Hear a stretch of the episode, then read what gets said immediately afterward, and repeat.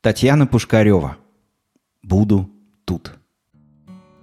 Удот жил за рекой. Крупный, яркий удот. Все как положено. И крылья полосатые, и хохолок пестрый, и голос звонкий. Но никто удота не любил. Усядется на высоком месте и давай кричать. «Худо тут! Худо тут!» А чего ж худого? Вот течет речка быстрая, изгибается, блестит, плещет волной – в воде шныряют рыбешки да лягушки, лениво колышутся длинные плети водорослей, доходит по мелкому месту длинноногая серая цапля. С одного берега скалы, невысокие, поросшие поверху шиповником и степными травами. С другого сады шумят, блестят сквозь листья вишни, да проглядывают мелкие, недавно завязавшиеся яблоки. Утром плотные занавеси тумана закрывают округу, но потом солнце распахивает их, и становится видно близкую деревню Акимовку, дальний хутор Халань, огромные пшеничные поля, уходящую за окоем степь, приволье и красота. Что не нравится тебе, голосистая птица? Бывало, что Удот летал и в Акимовку. Акимовкой он тоже был недоволен. Или в огороде чьем-то ругается, или за сараями бронится. Только Наталка, что приехала к бабушке с дедушкой на лето, заинтересовалась, о чем птица беспокоится – Услыхала как-то его крик от реки и пошла посмотреть, что у Доду не так. Подобралась к тому месту, где он сидит, и видит, а ведь и впрямь нехорошо. В дождь речка разлилась, затопила низинку, а через некоторое время вернулась в привычное русло. В подсыхающих уже лужах мальки рыб кружат, некуда им деться, тесно, грязно, задыхаются. Наталка добыла ведерко, мальков переловила, выпустила в реку. «Ну что, крикун полосатый, теперь-то хорошо?» — спросила Наталка у птицы. А того уж и след простыл. Улетел куда-то к скалам и там надрывается. Худо тут! Наталка, недолго думая, побежала за ним следом. Сидит удот на каменной глыбе, смотрит на что-то внизу черным глазом. Взглянула и Наталка. Вот беда так беда. Соседская коза Дуська, бодливая, дерзкая да глупая, запуталась в своей же веревке. Встать не может, мордою в землю уткнулась, даже не слышно, что блеет. Тут Наталка сама не справилась. Соседку позвала. Выручили Дуську. Вернулась Наталка домой. Села на ступеньку у летней кухни в тенечке. Бабушка ей прямо там табуретку поставила вместо столика.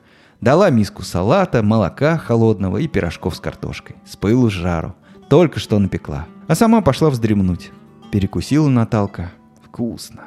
Хорошо. Жарко. Даже подумала, не прилечь ли с бабушкой в доме. Или может забраться в погреб. Там красивые соленья на зиму в больших банках, ящики с остатками прошлогодней картошки, земляной пол и прохлада. Правда, внизу, слева от ступенек, живет огромная жаба. Жаба Наталке не нравилась. Слазать на чердак?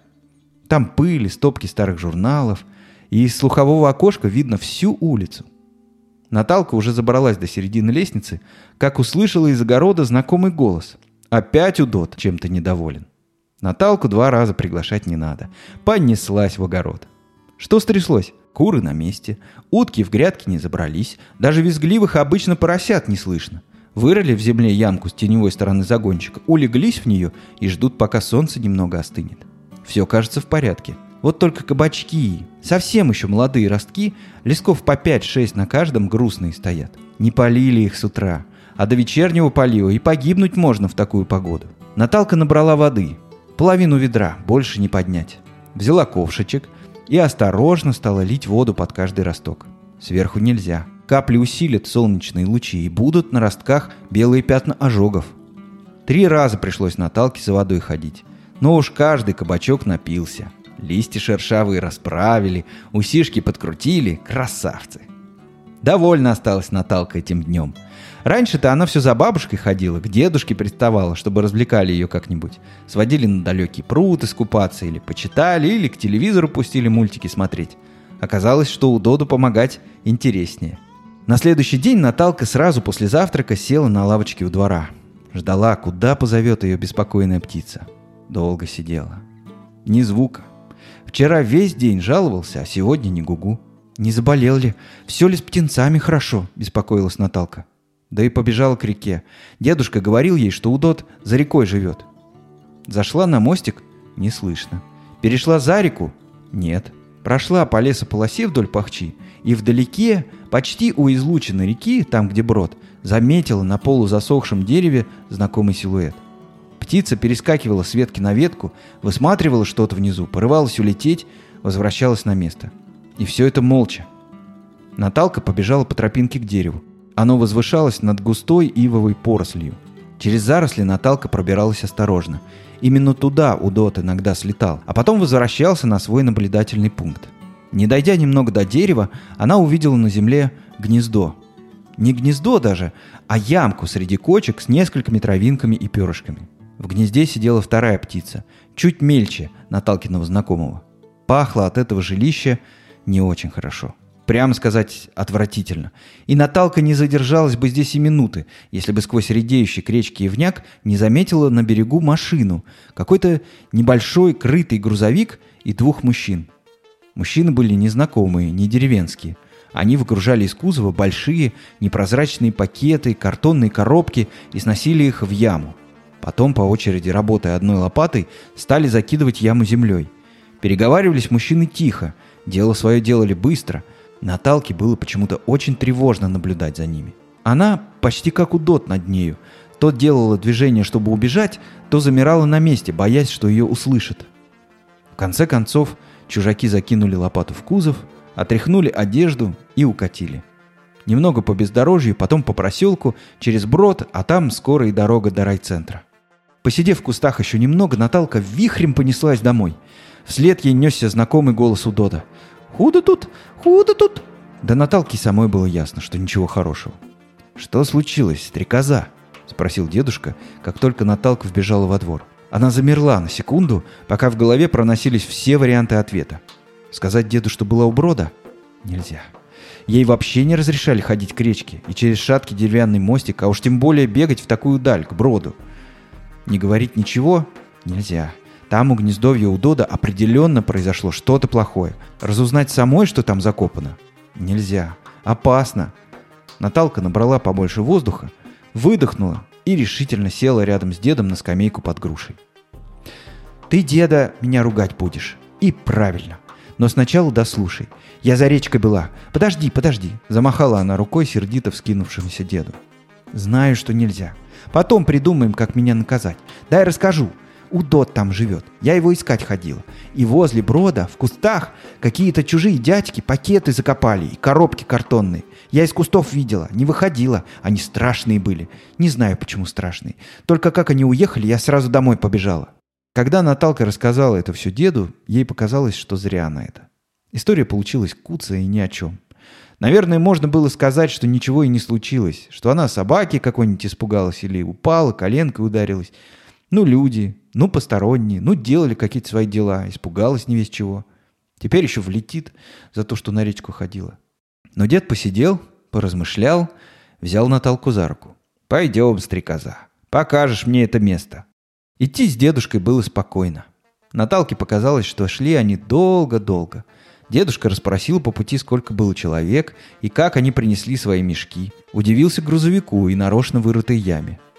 Вести деда через кусты Наталка не стала, чтобы не согнать птицу с гнезда. Обошли заросли сначала по узкой тропке, а потом и на дорогу вышли.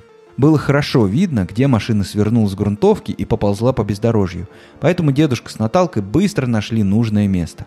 Выглядело оно так, будто там закапывали что-то не в первый раз. Кое-где из-под небрежно набросанной земли торчали куски черных полиэтиленовых мешков. Дедушка подумал-подумал, вынул свой простенький мобильный телефон и стал кому-то рассказывать, где стоит, что видит, и они вместе с невидимым собеседником стали решать, что делать. Договорив, дедушка отвел Наталку домой, сказал им с бабушкой, чтобы обедали без него, и опять ушел в сторону речки.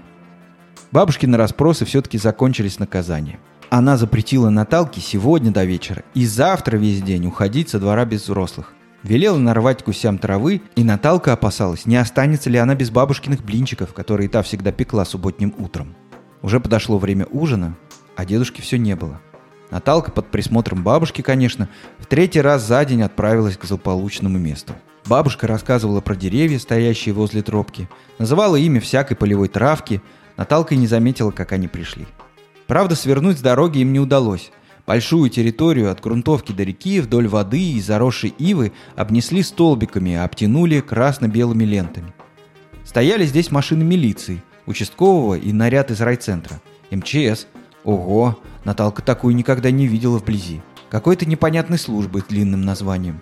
За ограждением ходили люди в странных костюмах, похожих на скафандры. Набирали в коробочке почву, растения. Один возвращался от реки с пробирками и пакетом речного песка. Еще несколько космонавтов осторожно разгребали землю и перекладывали что-то в большие пластиковые контейнеры. Каждый контейнер был с плотной крышкой и круглым черно-желтым значком. Осиный, опасный знак. Бабушка, при виде всех этих удивительных вещей, даже передумала бронить дедушку, что тот запропал неизвестно куда на целый день. Первым бабушку с Наталкой заметил участковый дядя Сеня. Всем он был Семен Александрович, но бабушке с дедушкой Наталки приходился соседом и хорошим знакомым. «Смотрите, а вот и наш экологический детектив пожаловал!» — воскликнул он. И к ней сразу подошли незнакомые люди, стали здороваться, расспрашивать, что-то узнавать. Наталка сбивчиво пересказывала свою историю в который раз за день. Про грузовик всем было особенно интересно. И какого он был цвета, и какой марки, и не было ли на нем каких-нибудь рисунков. Цвета он был не пойми какого, вроде синей кабиной. Картинок не было никаких. Наталка почти плакала. Так ей было досадно, что она ничего не понимает и не знает, как всем помочь. Энтузиазм взрослых быстро рассеялся. У каждого внезапно нашлись дела. У кого-то зазвонил телефон, кого-то окликнули из заграждения.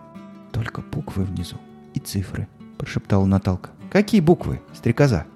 Дедушка, оказывается, все это время сидел на корточках рядом и очень внимательно ее слушал. И совсем не собирался никуда уходить. «Вот такие». Наталка растянула край своей майки, на котором виднелись йодистые неровные символы. «Откуда они у тебя здесь взялись?» «Я их написала. Я же в первый класс пойду, деда. Я и читать, и писать уже умею. Я чистотел сорвала и соком написала». Ой, бабушка заругает, она же не отстирывается, наверное. Не заругает, стрекоза, не заругает. Сеня, иди сюда. После дедушка все объяснил Наталке, что люди на грузовике – настоящие преступники. Они привезли к их речке старые лампы, да не простые, а ртутные. Ртуть – вещество полезное, с интересными свойствами. Люди издавна использовали ее. Например, делали с ее помощью зеркала, батарейки, термометры – и сейчас можно такие найти в аптеке. Барометры – это приборы для измерения атмосферного давления. Вещества для обработки семян от вредителей и сорняков, краски и даже лекарства. Со временем стало понятно, что есть у этого жидкого металла не только полезные, но и вредные качества. Краски с ртутью, которыми корабли красили, не позволяли мелким морским организмам поселяться на обшивке судна и портить ее, но отравляли воду. Семена растений, обработанных ртутными соединениями, давали отличный урожай, но вокруг таких полей исчезали птицы и мелкие животные. Лекарства с ртутью в составе могли хорошо бороться с инфекциями, но вредили и самому человеку. Поэтому ни таких красок, ни таких лекарств больше не производят. А вот ртутные лампы все еще в ходу. С ними нужно правильно обращаться. И когда они освещают помещение, и когда уже перестали работать. Свалить их в яму у реки – большая ошибка и очень опасная. Полежи здесь эти лампы до следующей весны, и из них начали бы испаряться и вытекать ядовитые вещества. Они бы испортили землю и воду. Многие бы животные и растения погибли, а рыба вполне могла остаться живой, но в ней накопились бы вредные вещества. Никто бы об этом не знал, но любой, кто ел бы эту рыбу, болел бы – и если землю можно было бы выбрать, обработать и удалить из нее яд, то с воздухом и водой так сделать невозможно. Еще десятки лет на дне реки находились бы соединения ртути, которые продолжали бы отравлять все живое вокруг. И найти этих людей очень важно, потому что сегодня они привезли ядовитый мусор сюда, а через несколько месяцев привезут еще куда-то. И там все будет отравлено. Но если есть номер машины, их быстро найдут. В общем, Наталка, ты сегодня большое дело сделала. Можно сказать, всех нас спасла. И у Дода? Конечно. Ему бы в первую очередь не поздоровилось на этой ядовитой помойке. Наталкина находка была самым важным событием лета не только в деревне, но и во всем районе. Людей, вывозивших с завода, на котором работали ядовитые отходы, чтобы не заниматься их правильным хранением и переработкой, нашли. В районной газете опубликовали несколько статей про это расследование и его результаты. В одной статье и про Наталку написали, даже с фотографией. Почти все в Акимовке были подписаны на районку. Бабушка с дедушкой тоже. Но бабушка решила, что одной газеты маловато, и купила у почтальона еще две. Их она прибрала в свою специальную коробку, где лежали документы, старые письма и грамоты, которыми награждали Наталкину маму в школе. Больше никаких подвигов Наталке совершить тем летом не удалось. Бабушка с дедушкой, хотя и хвалили внучку и очень гордились ею, все-таки не разрешали самой бродить по округе. Удот, потрясенный обилием людей и техники вокруг его гнезда, вел себя тихо. Редко-редко прилетал в деревенские огороды, но не кричал, а деловито собирал на грядках гусениц и червей. Носил за речку своей подруги, пока она высиживала птенцов. Только к концу лета, когда подросшие дети стали самостоятельными, Удот снова стал носиться по округе. Пролетал он мимо дома бабушки и дедушки, когда родители собирались вести Наталку обратно в город. Заинтересовался суетой, присел на конек летней кухни, туда, где его прикрывали ветви разросшейся груши. Выглядывал, блестел черным глазом, вскидывал хохолок. Смотрел, как укладывают в машину Наталкины вещи и деревенские гостинцы. Наталка много раз обнимала и бабушку, и дедушку, прощалась с ними, даже всплакнула немного. И когда она окончательно забралась в машину, Удот вспорхнул с крыши, сделал круг над двором и прокричал «Буду тут! Буду тут!» «А, Ругака! Все-таки нравится тебе здесь!» – рассмеялась Наталка. «И мне нравится. Прилетай в следующем году. Будем еще кого-нибудь спасать!» Так закончилась еще одна сказка вслух. Слушайте нас на Яндекс Музыке, в подкастах ВКонтакте, Apple подкастах и даже на Ютубе. Канал везде называется одинаково. Сказки вслух.